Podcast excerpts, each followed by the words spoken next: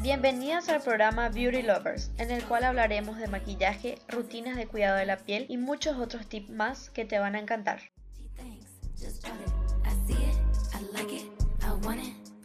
Hola y bienvenidos a una nueva edición de Beauty Lovers.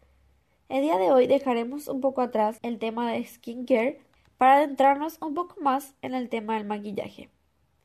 Y hoy hablaremos sobre los correctores, específicamente los correctores de colores. Seguro ya vieron videos de maquilladoras o youtubers que se ponen correctores de colores diferentes por toda la cara y luego van difuminándolo. Esto tiene un porqué. Es para neutralizar y disimular cada tipo de imperfección en nuestra piel con un color, ya que a veces, por ejemplo, un granito enrojecido no podemos taparlo con una simple base de maquillaje y a veces conseguimos el efecto contrario y se nota aún más. Entonces, el uso de los correctores de colores se basa en una regla básica que consiste en seguir el círculo cromático de colores complementarios.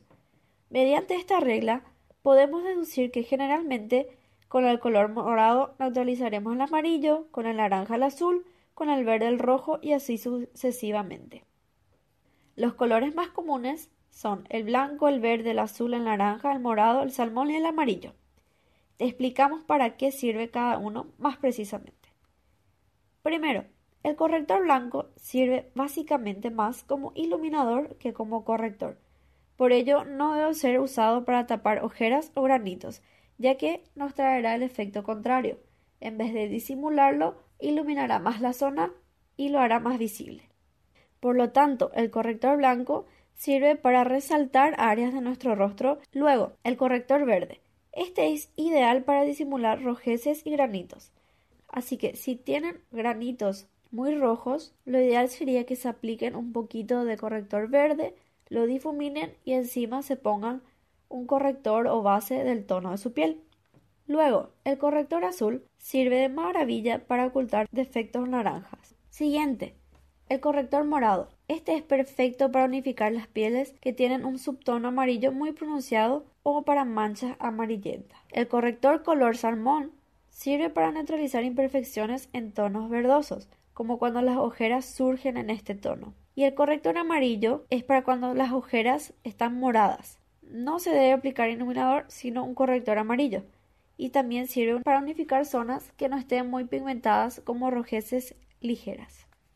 Bueno, pasando ahora de los correctores, hablemos de bases. Existen diferentes tipos de bases. Están las líquidas, en crema, en polvo.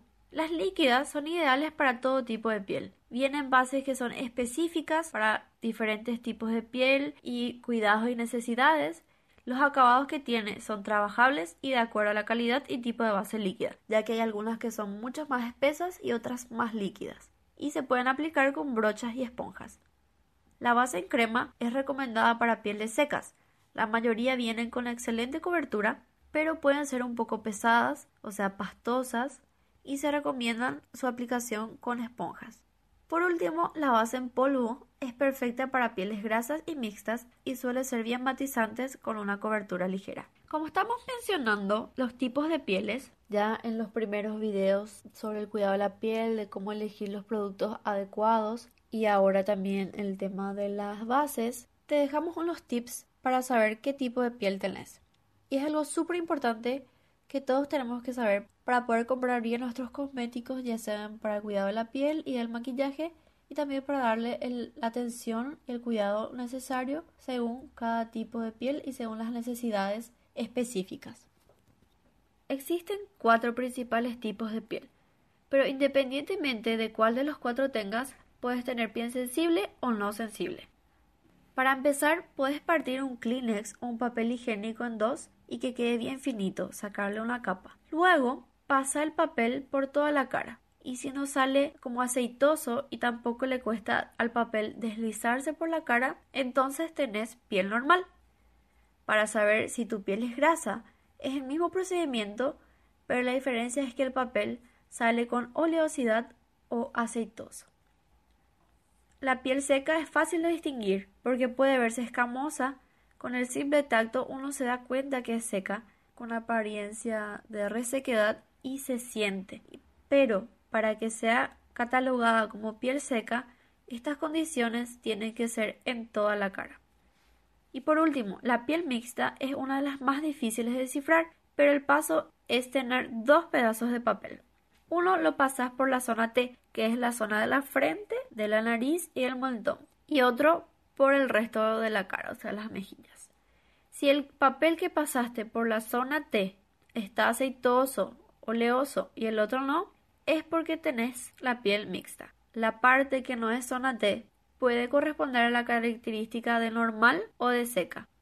Independientemente de qué tipo de piel seas, la piel puede ser sensible o no. Por lo tanto, si tu piel se enrojece con facilidad, se irrita al aplicarse alguna crema, jabón que no sea especial, o hasta el clima lo afecta, es porque es sensible. Las pieles sensibles requieren de más cuidado, pero el día de hoy hay tantos productos en la industria cosmética que no hay de qué preocuparse. Así que ya lo sabes. A la hora de ir a buscar un cosmético, siempre pregunta cuál es el específico para tu tipo de piel. Para finalizar esta edición, te dejamos con los maquillajes básicos que todo makeup lover o principiante debe tener. Estos productos son un hidratante, una base de acuerdo al tono de tu piel.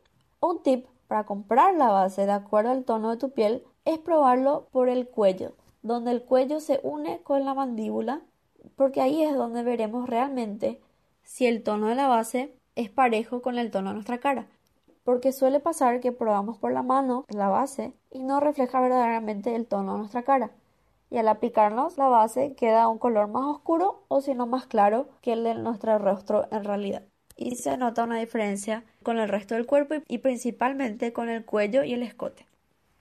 Después, también podemos tener polvo sellador, que es imprescindible para que el maquillaje no se corra, para darle efecto mate y para los pómulos podemos tener un bronceador que nos va a dar una apariencia más bronceada, como lo dice el nombre, y también un rubor para darle color a las mejillas.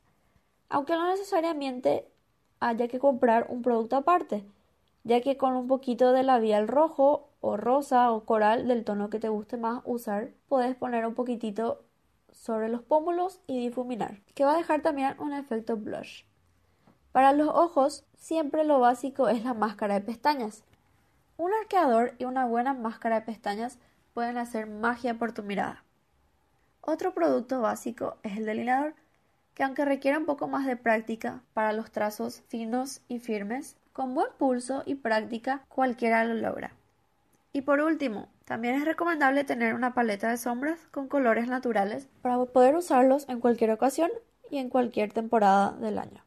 Otra cosa que tampoco te puede faltar son las brochitas y las esponjitas para la aplicación del producto y de las sombras.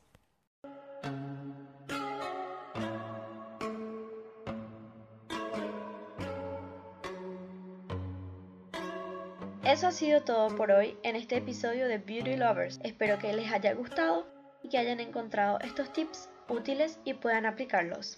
La próxima semana volveremos con más. Gracias por escucharnos.